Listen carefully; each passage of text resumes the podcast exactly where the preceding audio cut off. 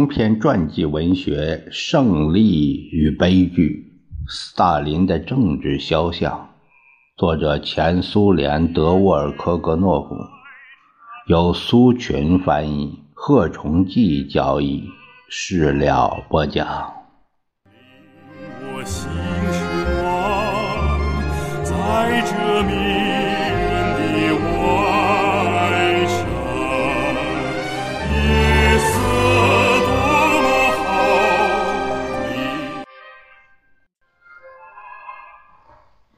贝利亚办事抓得紧，风度威严，作风坚决果断，熟知外高加索各共和国的情况，这些都给斯大林留下了强烈的印象。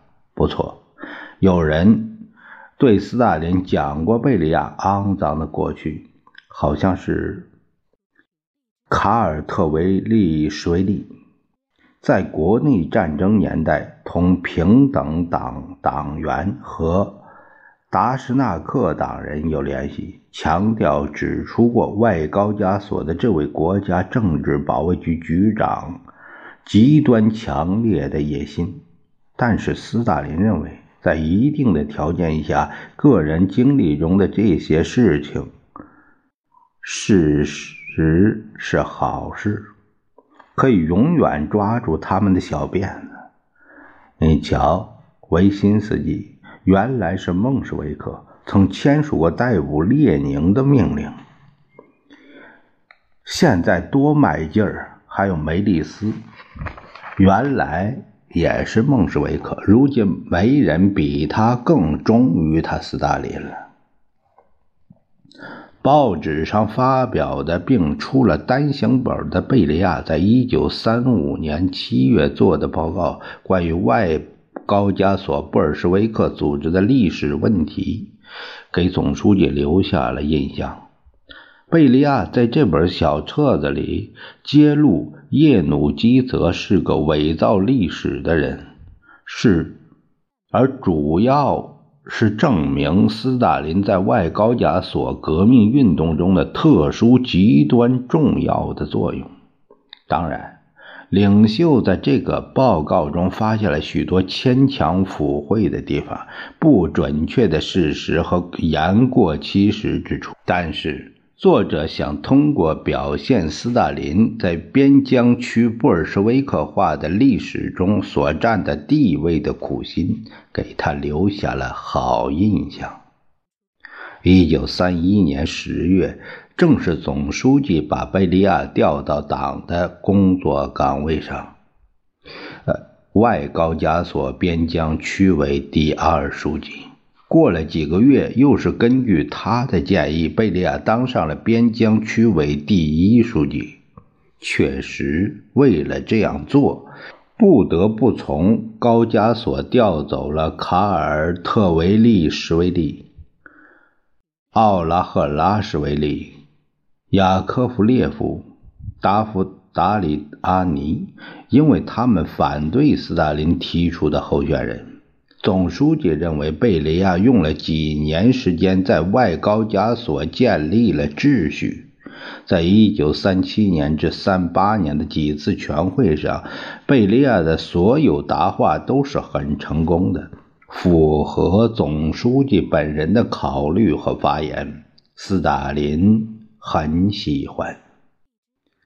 斯大林可能回忆起贝利亚在可悲的中央二月至三月全会上的表现，也就是在一九三七年，他从来没有健忘的毛病。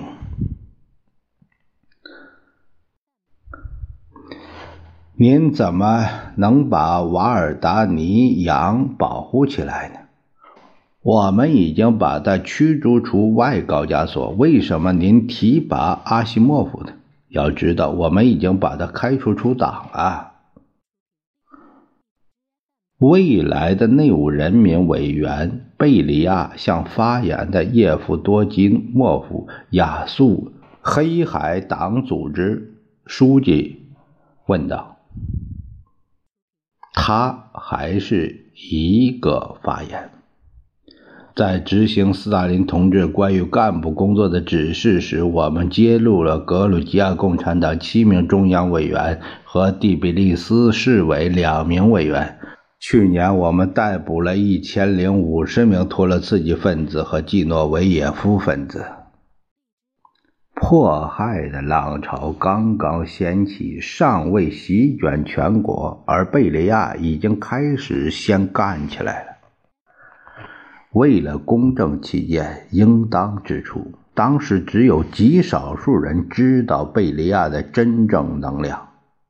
人们认为贝利亚的任命直接同联共中央和苏联人民委员会1938年11月17日关于逮捕、检查、监督和进行侦查的决定有关。在这个文件通过后几周，贝利亚就成了内务人民委员。最初阶段的工作好像就这样进行下去了。第十八次党代表大会后，为一些无辜受指控的人恢复了名誉，但是同被投进监狱和被枪决的人总数相比，简直是装装门面而已。不管怎样，把事情推到贝利亚身上，但。承认大规模的无法无天行为，必然仍会给斯大林本人投上阴影，这就太过分了。总书记不会容许这一点。改正无法无天行为是先从国防部门的一些人开始的。根据斯大林的指示，从监狱和流放地放回了一部分指挥官，这是一些还没被彻底诽谤垮的人，以及斯大林对之犹豫不决的人。被放回来的还有一些科学家和设计师，其中应提到的有康、罗科索夫斯基、基、梅列茨科夫、亚。戈尔巴乔夫、伊丘列涅夫、谢波格丹诺夫、霍勒斯加科夫、A 贝格、阿图波列夫、列兰道、B 米亚西谢夫、尼波利卡尔波夫和其他一些在保卫祖国中起过重要作用的祖国的儿子。许多人，比如著名的设计师谢帕科罗廖夫，在多年以后才获释放，他四四年才获自由。而大部分熬过地狱般身心残受折磨之后活下来的人，在离那时很遥远的二十天后才获自由。尽管三七年到三八年国内那种疯狂的迫害活动，后来再没有以那样的规模重演过，但镇压机关从来没有无事可干。他们置身于党的监督之外，实际上只受斯大林个人控制，名副其实的附庸附属品。不。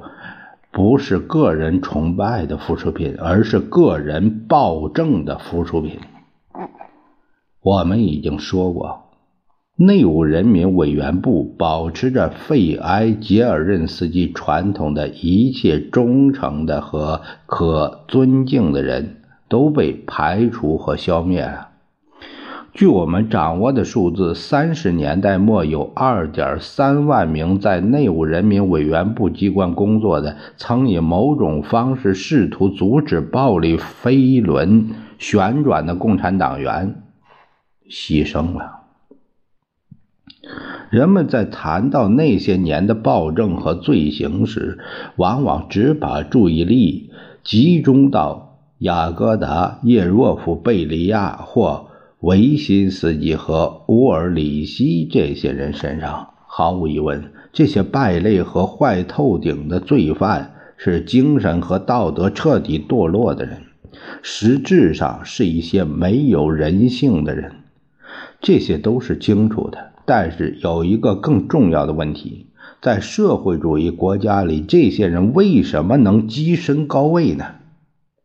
这里应当说，像三十年代末期那样的斯大林的镇压系统里，一直有一些称职的代表人物。由于内务人民机关脱离人民、脱离民主监督和没有报告制度，这些机关迟早必然变成个人暴政的机器，依靠官僚制度。